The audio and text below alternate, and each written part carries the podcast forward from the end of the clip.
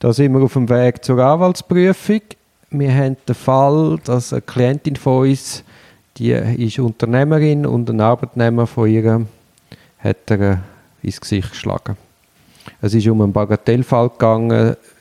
Quasi hat zum Arzt müssen, ist dann einen ganzen halben Tag weggeblieben und sie hat gefunden, du kannst dir jetzt da nicht einen halben Tag anrechnen lassen, sondern glaube nur zwei oder drei Stunden. Genau, zumal er auch so ein bisschen eine Vorgeschichte gehabt hat mit dem bisschen Ausnutzen von diesen Sachen.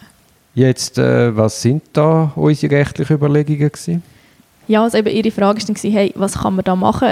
Ich will den nie mehr sehen oder ich will den schnell weg haben mir. Und dann haben wir uns überlegt, ja, was braucht es, dass man fristlos künden Zum einen, und dann gibt es natürlich eben auch noch die andere Schiene vom Strafrecht, wo wir dann darüber nachdenkt haben, ja, wenn wir gerade eine Strafanzeige machen gegen ihn.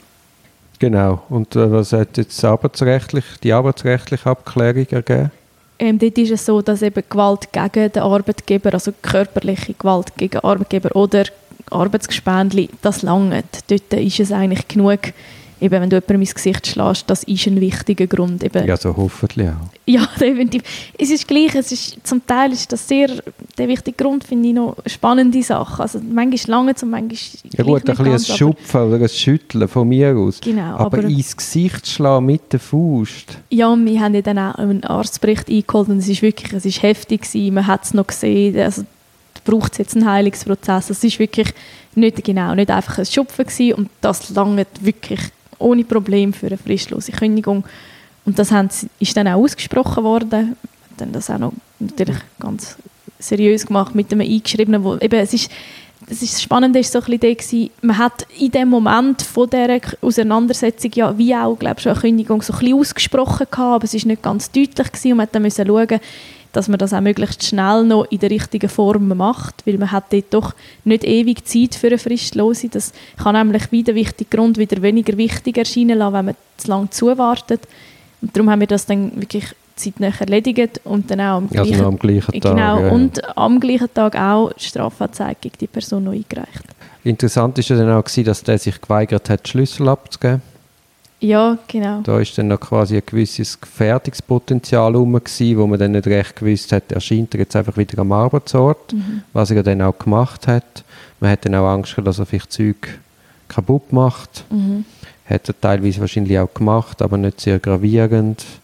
Und man hat dann ihn quasi wie, man denkt, er kommt und hat dann mit den alten, erfahrenen Arbeitnehmern hat dann geschaut, dass die auch dort sind und vor allem nicht die verletzte Patronin vom Unternehmen und dann hat man ihn können, hat man können beruhigen und dann hat er auch freiwillig die Schlüssel gegeben. Genau, das ist ja dann zum Glück relativ friedlich über die Bühne. Mhm. Ein Hausverbot haben wir auch noch ausgesprochen. Stimmt, ja. Einfach, dass er klar gewusst hat, hey, ich darf jetzt da nicht mehr erscheinen und sonst... Genau, ja, es macht es wie auch verständlicher. Es ist, es ist so sehr, man schafft so sehr klare Verhältnisse. Mhm. Eben, und das unklare Gefahr, Gefahrenpotenzial hat dann mich auch noch veranlasst, dass ich die Kantonspolizei avisiert habe, denen den Sachverhalt kurz geschildert habe und gesagt, hey, falls man morgen sollte rebeln, bitte nehmt es ernst. Wir haben da ein bisschen eine explosive Lage und es könnte sein, dass der da nicht ganz rational entscheidet und agiert. Ja, das hat noch so ein, ein Sicherheitsgefühl dann gegeben für die Beteiligten, dass man da wie eine Art of Standby schon Leute hätte. Mhm. Dann die Strafanzeige hast du schon angesprochen. Dort haben wir mit dem Arztbericht eine Strafanzeige erstattet. Also auch da ist eigentlich jetzt auch nicht viel Diskussion. Ist dann die Frage, was ist es genau? Genau, ja. Ja, das ist genau, das kann dann die Staatsanwaltschaft noch würdigen, aber es ist jedenfalls mal zur Anzeige gebracht worden. Mhm. Die Klientin hat dann so ein, ein, ein typisches Opferverhalten an den Tag gelegt so ein bisschen ambivalent im Sinn, oh, der hat Familie, oh, der hat Kind, jetzt müssen Kind unter dem Verhalten vom Vater leiden, weil er nicht Geld verdient. Ja, es, ist, es ist so ein bisschen gemein, oder? Weil du dir überlegen musst oder überlegen tust, ja, ist mein, ist mein Leid, das ich jetzt gerade erlitten habe, genug schlimm, dass ich da andere reinreisse. Dabei, man muss einfach immer sehen, das Opfer ist nicht geschuldet. Eben, es ist ein No-Go. So, ja. Also jemanden anlangen Sicher nicht. Und Nein. schon gar nicht ins Gesicht schlagen. Nein, es ist, wie, eben, es ist eine so krasse Grenzüberschreitung, das kann man nicht machen. Und dort darf man wie nicht sich selber in der Pflicht sehen, um dann das einfach zu schlucken und zu sagen, du, es ist okay. dir geht es vielleicht gerade nicht so gut, ich, ich, ich kann das jetzt akzeptieren.